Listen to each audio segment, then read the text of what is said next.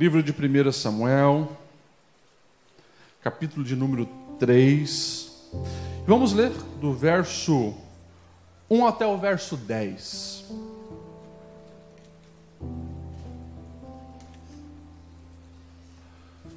Ali está a versão NVI. Você tem a versão RA aí, ô Emanuel? Revista atualizada? Hoje eu vou ler a revista RA, revista atualizada. Almeida, né?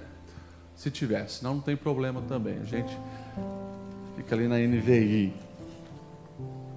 Primeiro livro de Samuel, capítulo 3, a partir do verso 1. O texto diz assim: O jovem Samuel servia ao Senhor perante Eli. Naqueles dias a palavra do Senhor era muito rara, as visões não eram frequentes.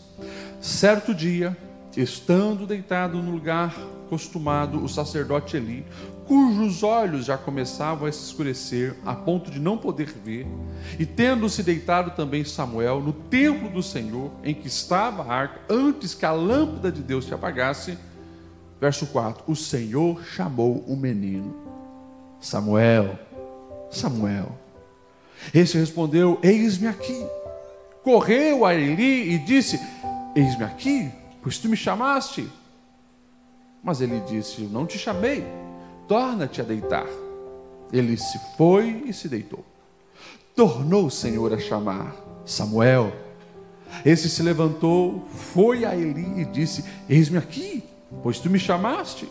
Mas ele disse: Eu não te chamei, meu filho, torna-te a deitar-te. Porém, Samuel ainda não conhecia o Senhor e ainda não lhe tinha sido manifestada a palavra do Senhor.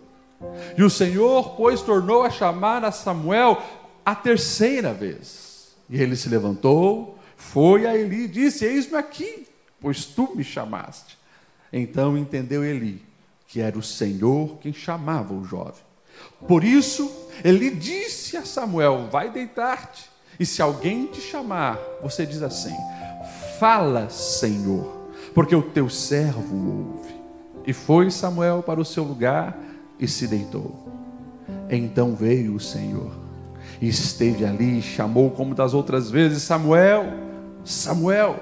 E este respondeu: Fala, porque o teu servo ouve. Amém? Você pode se assentar. Nós estamos nas terças-feiras, iniciando esse ano, pensando o que a gente precisa trazer ao nosso coração, para vivermos vidas abençoadas, que glorifiquem a Deus, que trilhe as promessas do Senhor. Está aqui. Comece o seu ano com isso. Com o que, pastor Lediel? Tem algumas coisas que eu gostaria que você entendesse, baseado nesses textos, para que você guardasse no coração e isso fosse um posicionamento nos primeiros dias do ano, para que de fato cada um de nós possa desfrutar das bênçãos do Senhor. Você conhece a história de Samuel, provavelmente você que é crente há algum tempo, já ouviu algumas vezes sobre a forma milagrosa que Samuel nasceu. O pai Eucana, a mãe Ana, ela estéreo, clamava ao Senhor e no momento que ela entendeu, isso é lindo, que aquela bênção que ela tanto pedia não era só para ela, quando ela entendeu que o seu pedido não era um pedido egoísta, depois de muito orar, e ela entende que Deus também queria aquele filho, e ela diz assim: Senhor, se me deres um filho, eu consagrarei todos os dias da vida dele, ele é teu. Daí Deus olhou dos céus e disse: Ela entendeu. E Deus abençoou, abriu a madre de Ana, e nasce o Samuel. A Bíblia vai nos dizer que ele ficou algum tempo com a sua mãe, e ali no capítulo 1, verso 24, é interessante. O texto vai dizer assim: Depois de desmamá-lo, levou o menino, ainda pequeno, à casa do Senhor, em Siló, com um novilho de três anos de idade, uma roupa de farinha e uma vasilha de couro cheia de vinho. Aqui há uma pesquisa teológica para saber quantos anos acontecia o desmame das crianças naquela época, né? A gente, se a gente perguntar hoje, não sei, né? também varia bastante de, de pai, de, de, de família, né? De mãe, do apoio do pai, não sei. Hoje tem os não, hoje tem tantos outros recursos, mas naquela época provavelmente se amamentava mais anos do que hoje. Os especialistas chegam a dizer que por três, quatro, até cinco anos, provavelmente, nós estamos falando, né, que Samuel então foi desmamado para agora ir para a casa do Senhor e ali servir. Isso aqui é interessante, porque presta atenção no que a Bíblia já está nos ensinando. Era preciso desmamá-lo para que ele então entrasse num outro ambiente. Fases da vida, já começa na pequena infância, mas ao longo da jornada é isso. Deus sempre vai nos levar a lugares novos, a novos níveis, se nós estivermos prontos para aquele ambiente, ou pelo menos já desmamados de algumas outras coisas da infância da nossa jornada. Isso aqui é interessantíssimo. Mas enfim, agora ele foi levado para Siló. Lembrando que nós não estamos ainda com o templo em Jerusalém. Nós temos o tabernáculo em Siló, que é ali onde as pessoas iam invocar o Senhor, e lá tinha o sacerdote ali, que agora seria um tutor, seria um mentor do pequeno Samuel. E a Bíblia vai dizer que essa criança fica lá, mas todos os anos os pais vão até Siló para ver como é que está o menino e para abençoá-lo. E olha que interessante, lá no capítulo 2, verso 18 e 19, o texto diz assim: Samuel ministrava perante o Senhor, sendo ainda um menino, vestido de uma estola sacerdotal de linho. Um menino, presta atenção nisso, um menino vestindo estola sacerdotal. Olha o verso seguinte: a sua mãe lhe fazia uma túnica pequena e de ano em ano trazia, quando com seu marido subia para oferecer o sacrifício anual. Que interessante, porque a Bíblia está nos dizendo que essa mãe, com o coração sintonizado com os céus, ela já projetava um sacerdócio no filho, que ainda não era sacerdote, mas ela já projetava um sacerdócio no filho porque ele já estava servindo ao Senhor no templo. Aquilo estava no coração da mãe e ela fazia aquela túnica e levava para ele, porque acontecia o processo natural crescimento.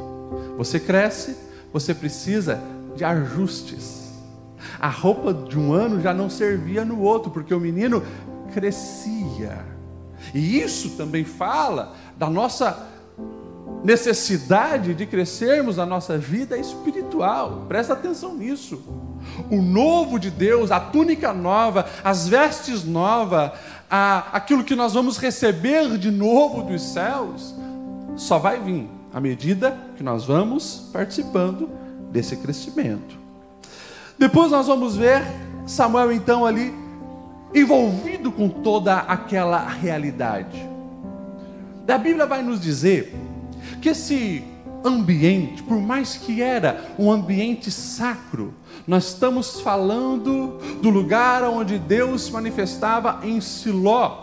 Mas estamos também falando, porque o primeiro verso que nós lemos nos diz que por aqueles dias as profecias não eram frequência. A voz do Senhor estava rara. E o ambiente, por mais que fosse um ambiente que deveria ser espiritual e religioso, estava corrompido por causa dos filhos de Eli. Homens malignos, perversos, nós vamos até falar um pouquinho mais deles. E Samuel estava lá, naquele ambiente. Interessante. Nesses dias, aonde a voz do Senhor era rara, aonde as manifestações proféticas não eram frequentes, o Senhor vai falar.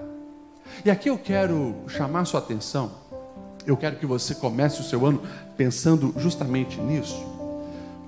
Ao longo da jornada humana, da nossa jornada terrena, dos momentos que nós vamos passando, entenda isso.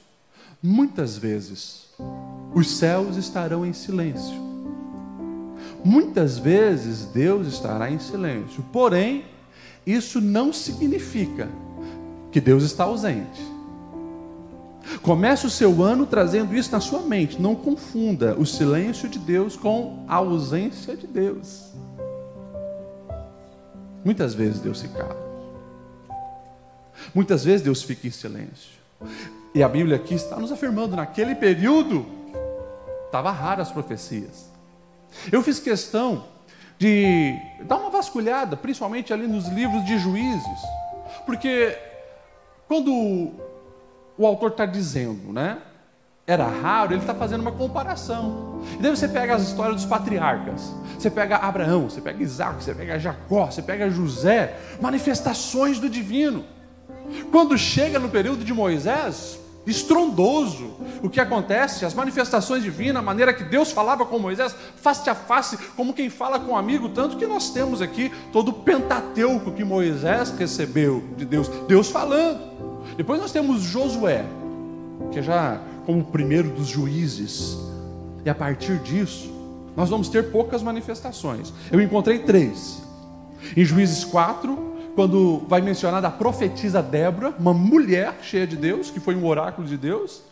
Em Juízes 6, verso 8, nós vamos também ali encontrar a menção de um profeta que vai falar da libertação de Deus e logo depois vem Gideão, surge Gideão. E aqui, já no período de Eli, quando um profeta se levanta para acusar o que os filhos de Eli estavam praticando. Eu encontrei essas três manifestações. Ou seja, comparado de fato aquilo que aconteceu nos patriarcas e com Moisés, era um período de grande escassez das manifestações da palavra de Deus. Mas, isso precisa nos levar a pensar nessa afirmativa, que o silêncio de Deus não quer dizer que Deus está ausente, porque Deus está presente. E a pergunta que nós precisamos responder é: quando na minha jornada terrena, quando Deus fica em silêncio, como que eu ajo? Ou quando na coletividade a que eu pertenço, quando eu não ouço a voz de Deus, apesar que nós temos hoje a palavra, mas qual tem sido a nossa reação? Nós vamos ver alguns textos da Bíblia, principalmente nos Salmos, porque os Salmos é o homem abrindo a alma para o Senhor. Interessante que a gente tem ali a sinceridade, né, dos salmistas. Você pega um Asaf lá no Salmo 83 e ele vai dizer assim: ó oh Deus, não te emudeças e não fique em silêncio, não te detenhas. Daí você olha a vida do homem segundo o coração de Deus, o, o Davi, lá no Salmo 13, ele vai dizer assim: Até quando, Senhor? Para sempre te esquecerás de mim? Até quando vai esconder o seu rosto de mim? O Davi, lá no Salmo 69, 3, ele vai dizer assim: Eu estou cansado de clamar. Secou-me a garganta e os meus olhos desfalecem de tanto esperar pelo meu Deus. Olha que interessante. Pessoas que hoje nós olhamos e falamos grandes heróis da fé, eles também enfrentaram o silêncio de Deus mas nós vamos enxergar, olhando a Bíblia dessa maneira mais magra, que Deus sempre estava agindo, Deus sempre estava se manifestando, Deus sempre estava fazendo. É interessante, porque não é só os que buscam a Deus que vão perceber o seu silêncio, até mesmo os ímpios. E nós vamos encontrar várias passagens na Bíblia né? como o rei Senaqueribe zombando de Israel e dizendo: e aí? Cadê o Deus de vocês que eu não vejo manifestação nenhuma? Aonde está o Deus de vocês? Vai zombando, vai zombando, vai zombando. Até que depois Deus vai agir. Os filhos de Eli tratavam o silêncio de Deus como um Deus ausente. E por isso eles se prostituíam com as mulheres lá na porta do templo. Por isso, eles tratavam as ofertas que eram trazidas de qualquer jeito. Por isso, eles faziam o escarcel. É como se Deus não existe mais. Porém, Deus está agindo. E vai sempre chegar o momento aonde Deus fala, intervém e Deus age. E daí chegou o dia. O menino Samuel, ele ouve uma voz enquanto estava deitado. Samuel, Samuel. Isso é lindo, isso é lindo. Sabe por quê? Presta atenção nisso. Quem aqui tem menos de 20 anos, levanta a mão. 20 anos, menos de 20 anos. Os novos. Que coisa linda. Porque independente da idade, Deus escolheu quebrar o silêncio, falando com um menino. Eu gosto quando Paulo vai dizer para o jovem Timóteo: olha, não deixa ninguém, ninguém, zombar de você porque você é jovem. Que ninguém crie uma desconfiança sobre você por causa da sua pouca idade, pelo contrário, haja de uma maneira que você se torne padrão dos fiéis. E nós vamos encontrar na Bíblia grandes coisas Deus fazendo com, como diz o gaúcho, a piazada, a rapaziada, os novinhos. Porque para Deus não tem idade mínima nem idade máxima. Deus precisa de um coração que esteja desejoso da sua presença.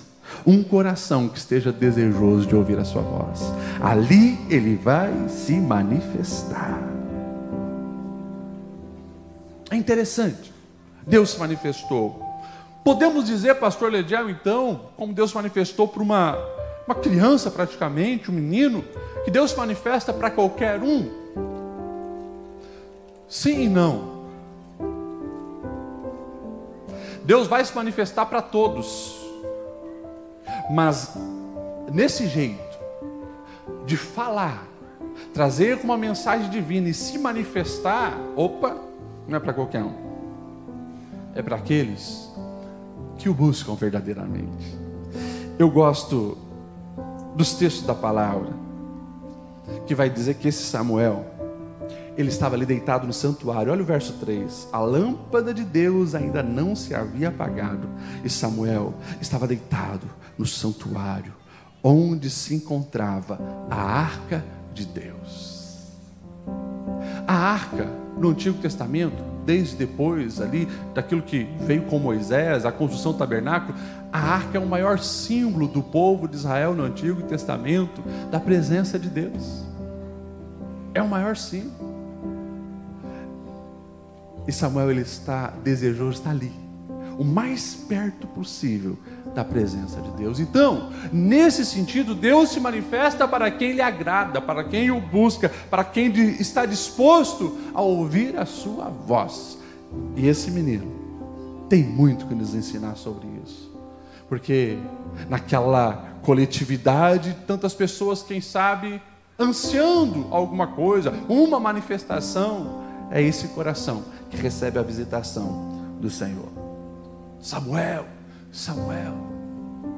A Bíblia está afirmando que ele ainda, na sua pouca idade, não tinha tido uma experiência com Deus.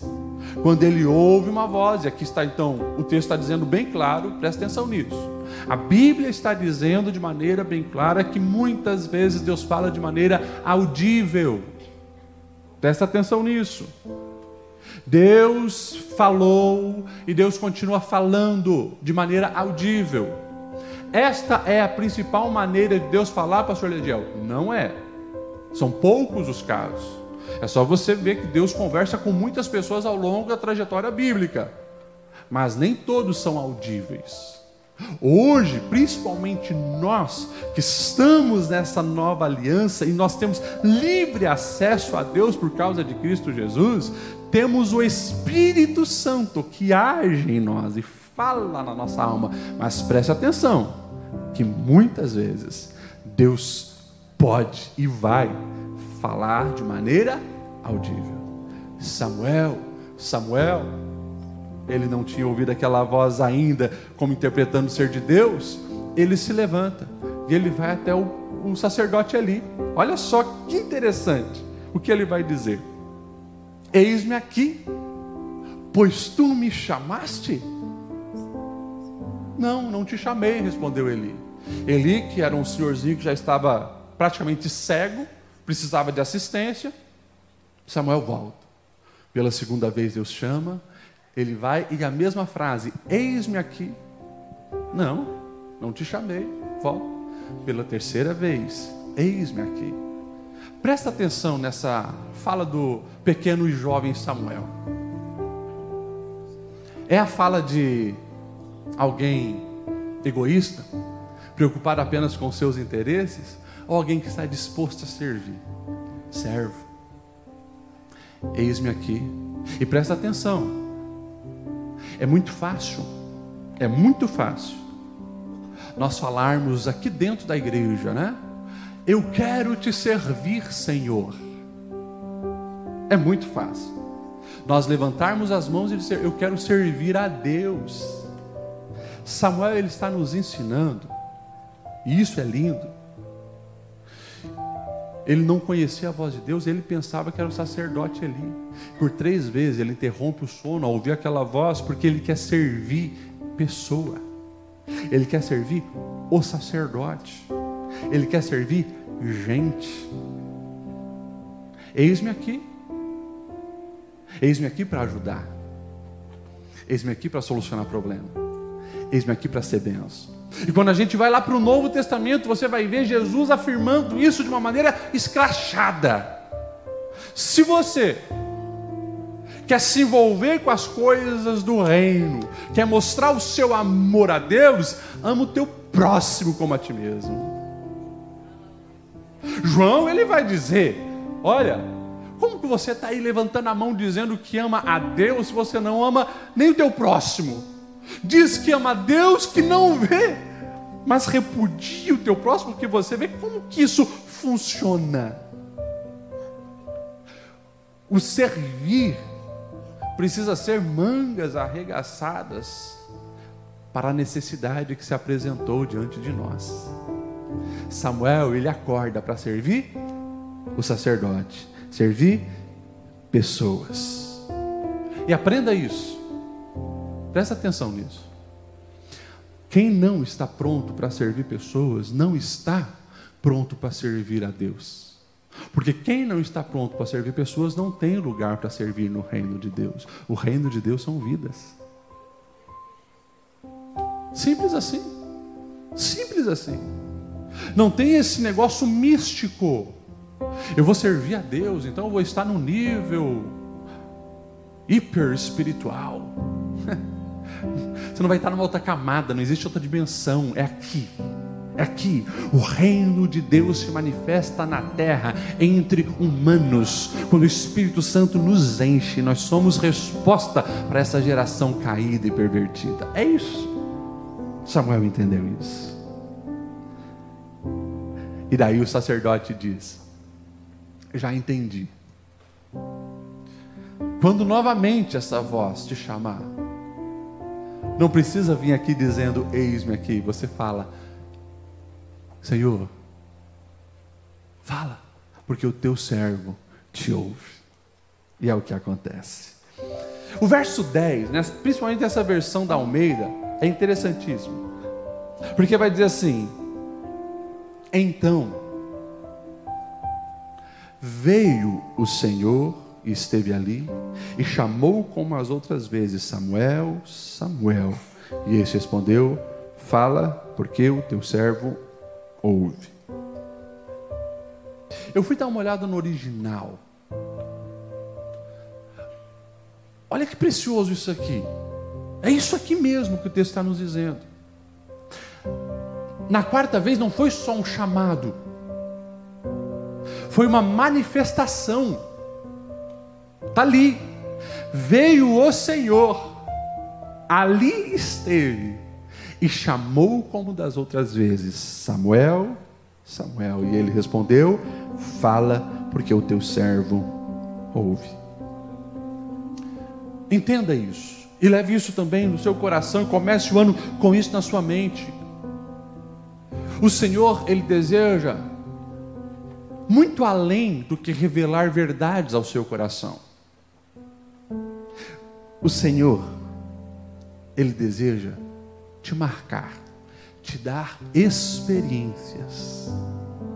Nos tornamos sim o mensageiro de Deus quando a verdade Ele nos dá para compartilhar, mas Ele quer que nós venhamos experimentar essa verdade, viver nessa verdade, ter essa verdade latejando em nós. E por isso o Senhor esteve ali e manifestou a sua presença no meio daquele lugar onde Samuel estava.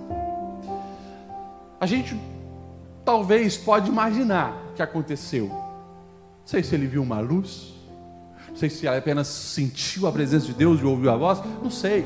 Um mistério que na glória nós vamos saber. Mas o que nós sabemos que aquela experiência impactou a vida de Samuel. Porque do início ao fim da vida desse homem, ele não quis mais abrir mão dessa doce presença. E presta atenção nisso. Eu não sei se você já teve essa experiência com Deus, a ponto de você saber que na vida não existe nada melhor do que isso. Eu não sei se você já sentiu a glória te enchendo, a ponto de você ter essa certeza, independente do que vão falar, dizer, me propor. Eu já vivi isso. Eu não quero perder por nada essa presença. Meus irmãos, se você ainda não experimentou isso, busque isso com toda a sua alma. Como assim, pastor? Devo buscar? Não é Deus que vai se revelar? Sim, mas ele se revela para quem o busca. A vida de Samuel é uma demonstração disso. E vários textos, eu destaco aqui Deuteronômio 19, 4 e 19, que diz: Procurarão o Senhor, o seu Deus, e o acharão se procurarem de todo o coração e de toda a alma. É isso. Lá na frente, Novo Testamento, tem aquele episódio de Marta e Maria, e, e Marta diz: oh, Jesus, a Maria está aí nos teus pés, manda ela vir aqui me ajudar. E Jesus olha: Ô oh, Marta, Marta, Marta, você está preocupada e inquieta com tantas coisas, mas uma é necessária, e Maria escolheu essa boa parte. Ela quer o Senhor, ela quer mais de Deus, ela quer viver o sobrenatural. Que nós possamos desejar isso com toda a nossa força que nós possamos ter essa convicção. Nós não somos apenas mensageiros do reino de Deus. Sim, compartilhamos essa mensagem, mas o reino de Deus transborda em nós porque nós o experimentamos. Porque senão, se for só uma mensagem, nós corremos o risco, como muitos estão vivendo, da incoerência. Falam com os lábios, mas o coração está longe de Deus. Dizem que Jesus é a salvação, é o mais importante, deve ocupar o trono do coração, mas quando você olha para a vida não tem nada disso. Então, nós não, não podemos ficar apenas com a mensagem da verdade, nós precisamos ter a verdade, mergulhar na verdade, experimentar o nosso Deus. Mas eu lembro você, sempre foi, sempre vai ser assim. Deus ele se manifesta e ele dá experiências extraordinárias com aqueles que o buscam de todo o coração. Que nós possamos em 2024 se abrir para Deus e começar já esse ano com isso na nossa mente. Eu não sou apenas um mensageiro, eu pertenço a esse reino. O Espírito Santo deve me conduzir todos os dias, porque eu vivo isso na minha caminhada e na minha jornada. Amém? Vocês me entendem? Glória a Deus. O verso 19, lá no finalzinho já vai dizer assim: E enquanto Samuel crescia, o Senhor estava com ele. Fazia com que as suas palavras se cumprissem todo Israel, desde então até Berseba reconhecia que Samuel estava confirmado como profeta do Senhor. Sabe o que é mais interessante? É que quando você pega esses três capítulos iniciais, Samuel, você se choca com um ambiente perverso e maligno. Quer ler alguns versículos comigo? Olha só. Capítulo 2, verso 12 aí de 1 Samuel. Os filhos de Eli eram ímpios e não se importavam com o Senhor, desprezavam o Senhor. Verso 17 e 18: O pecado desses jovens era muito grande à vista do Senhor, pois estavam tratando com desprezo as ofertas do Senhor. Olha o verso 22. Eli, já bem idoso, ficou sabendo de tudo o que seus filhos faziam a todo Israel e que se deitavam com as mulheres que serviam junto à entrada da tenda do encontro. Olha o verso 24. Quando, então, agora Samuel vai, Eli quer dizer, vai confrontar os seus próprios filhos. Ele diz assim: Não, meus filhos, não é bom que eu escuto os espalhando entre o povo do Senhor. Se um homem pecar contra o homem, os juízes poderão intervir em seu favor. Mas e se pecar contra o Senhor, quem intercederá por ele? Seus filhos, contudo, não deram atenção à repreensão do seu pai. E presta atenção nisso. Eu quero que você comece o ano com mais isso aqui na sua mente. Entenda que é possível desfrutar Deus e viver em santidade, mesmo no mundo caído e cercado por gente pervertida. Ei, não se perca com os erros dos outros. Não é porque alguém está andando de maneira errada, pecando, fala de qualquer jeito, trata a sua vida sexual de qualquer jeito, está preso nos vícios, não tem perspectiva de vida, banaliza a família. Não é porque alguém vive desta maneira do seu lado que você vai se medir por baixo e se rebaixar. Não faça isso. Cuidado Cuidado com as táticas infernais. Sabe qual uma das principais táticas infernais para levar crente a pecar? É quando se tira o foco de Deus e coloca o foco nas pessoas. Ah, tá vendo? Aquele fulano fez isso, fulano fez aquilo, aquele toca na banda e faz isso, aquele senta ali com os pastores e faz aquilo, aquela irmã do circulação está agindo assim, e daí começa a ser um, um fiscal da vida alheia. E desperdiça o seu tempo murmurando, criticando, fofocando e não buscando a direção dos céus.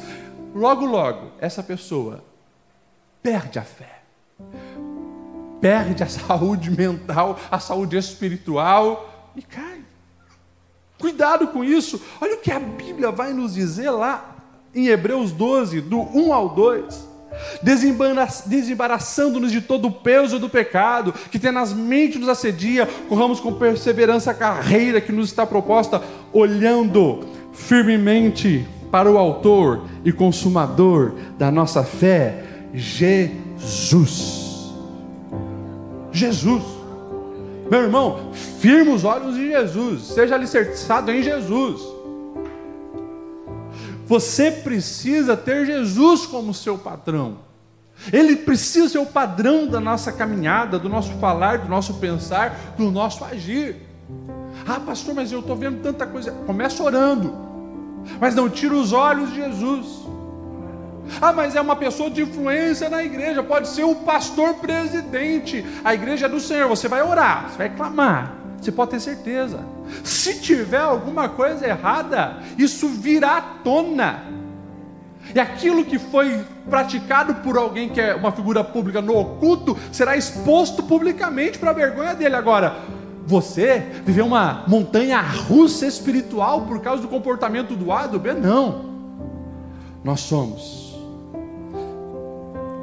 como a luz da aurora, vai brilhando mais e mais até ser dia perfeito. Tendo a certeza que aquele que começou a boa obra em nós é fiel para cumprir até o dia de Cristo Jesus. Eu vou crescendo, eu vou amadurecendo, eu vou buscando. Quer falar mal, quer adulterar, quer pecar, quer viver de maneira errada? Cada um escolhe o seu caminho. É como Josué. Eu e a minha casa tomamos o posicionamento. Nós vamos é servir o Senhor. Que assim seja na nossa vida. E deixa eu falar algo também claro para você, que é uma tática satânica para desfalecer a fé da igreja. É quando vem aquelas generalizações. Ah, é que está tudo errado hoje mesmo. É que todos os crentes estão assim.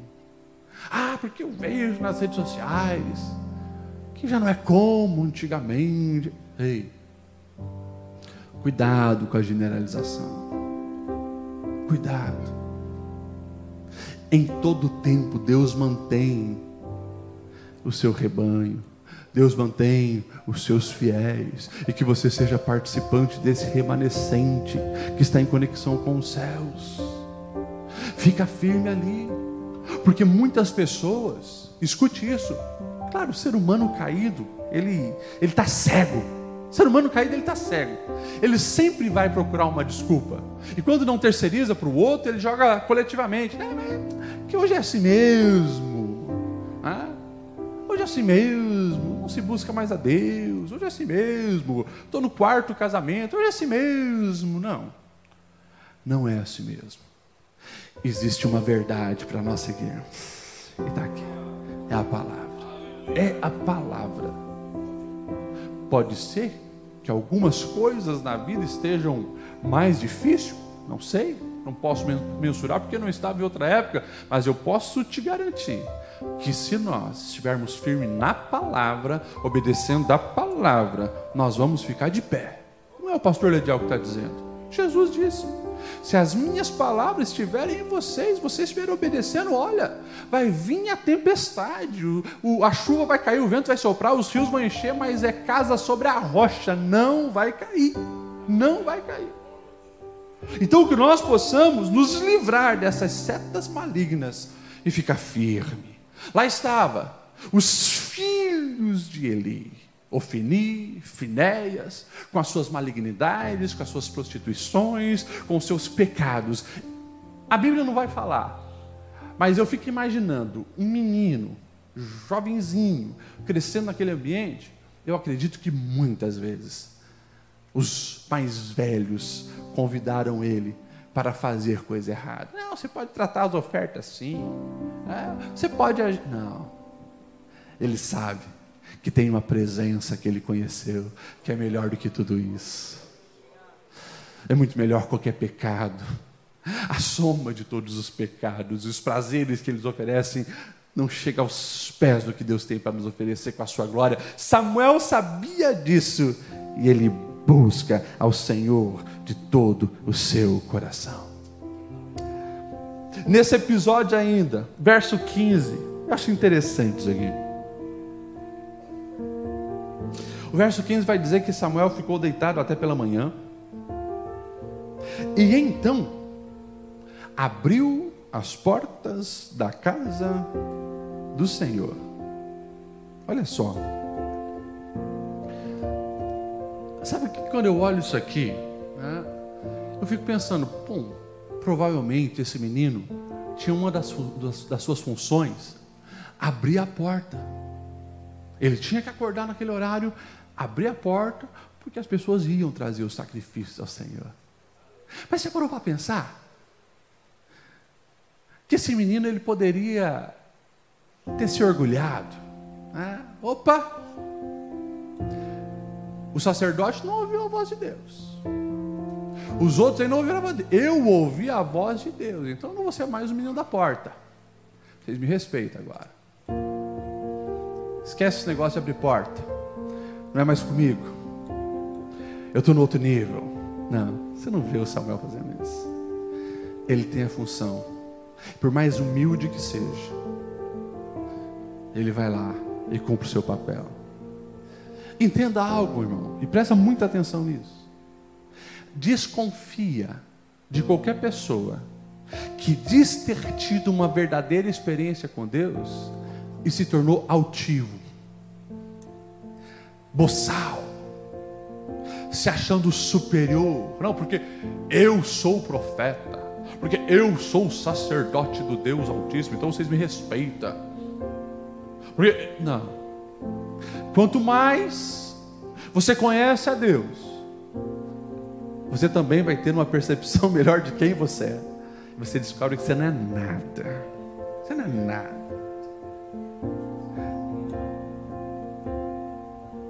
Uma característica verdadeira de quem teve experiência com Deus é a humildade. E Jesus ele é bem claro. Ele não vai dizer assim, ó, oh, vocês aprendam de mim porque eu fiz uns milagres aí que vocês precisam aprender, hein? Vocês pegaram como expulsa demônio? Não, não, não, não, não. Aprendam de mim que sou manso e humilde de coração. É isso. A experiência com Deus nos coloca de joelho para abençoar, para servir. E daí está lá Jesus lavando o pé da galera, né? Pedrão fica assustado. O meu não, Pedro. Se eu não fizer, você não vai ter parte com isso. Pedro diz, me dá um banho. Não, não precisa. Daí Jesus pega a toalhinha, enxuga o pezinho de todo mundo. Quando ele se levanta, a fala de Jesus é: Vocês me chamam mestre e senhor, e eu sou. Se eu fiz isso, eu, sendo tratado como mestre e senhor, fiz isso, vocês devem ir e fazer o mesmo. Samuel vai lá. Ele teve uma experiência com o Eterno. Ele viu o Eterno face a face, ouviu a voz, mas ele tem a função de abrir a porta. Ele vai lá cumprir o seu papel. Meu irmão, que nós possamos ter essas verdades aqui no nosso coração. Eu finalizo com o verso 21, olha só que lindo esse texto.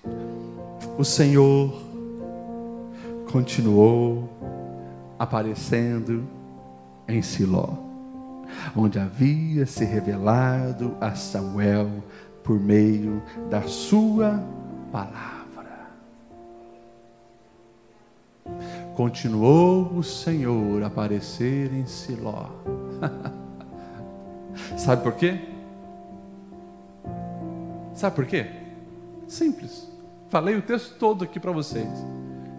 Porque Deus encontrou em Samuel um coração aberto, um coração apaixonado, um coração disposto a viver tudo aquilo que estava reservado para quem ocupava aquele lugar. É isso. Ou seja, a Bíblia aqui, através do exemplo de Samuel, está nos dizendo da beleza e a grandeza da continuidade. Não é aquele, aquele tipo de pessoa que pum, vive uma experiência com Deus e quer sair voando, mas aí na outra semana está frio. Pum! Não. É sempre é constante, é para a vida toda.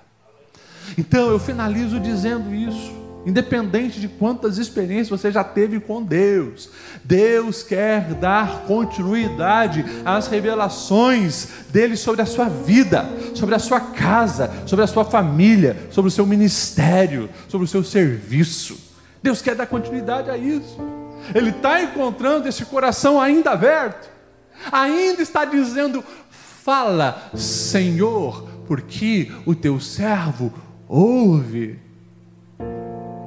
Ou, quando o Senhor se manifesta, a gente diz: Eu só um pouquinho que eu estou muito ocupado com esse dorama aqui, eu tenho que gastar 10 horas por dia para finalizar ele. Muito, muito, Senhor, olha, eu estou muito ocupado aqui. Os meus negócios estão bombando e agora não é a hora da tua voz vir. Deus, é, assim, ó, é que as redes sociais, eu preciso me dedicar ali. Pessoa vai perdendo a voz do Senhor. Quando Deus te chamar, o que, que você vai dizer?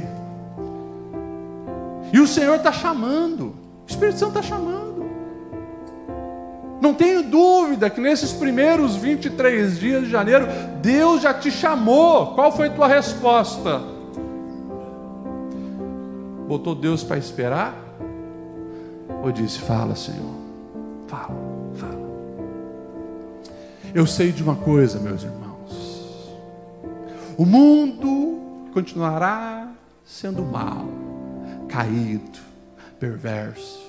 Mas quando nós olhamos para a palavra, de Noé até João, lá no Apocalipse, a gente vai ver que o mundo é mal, é caído. O pecado entrou e as pessoas estão vivendo de maneira perversa.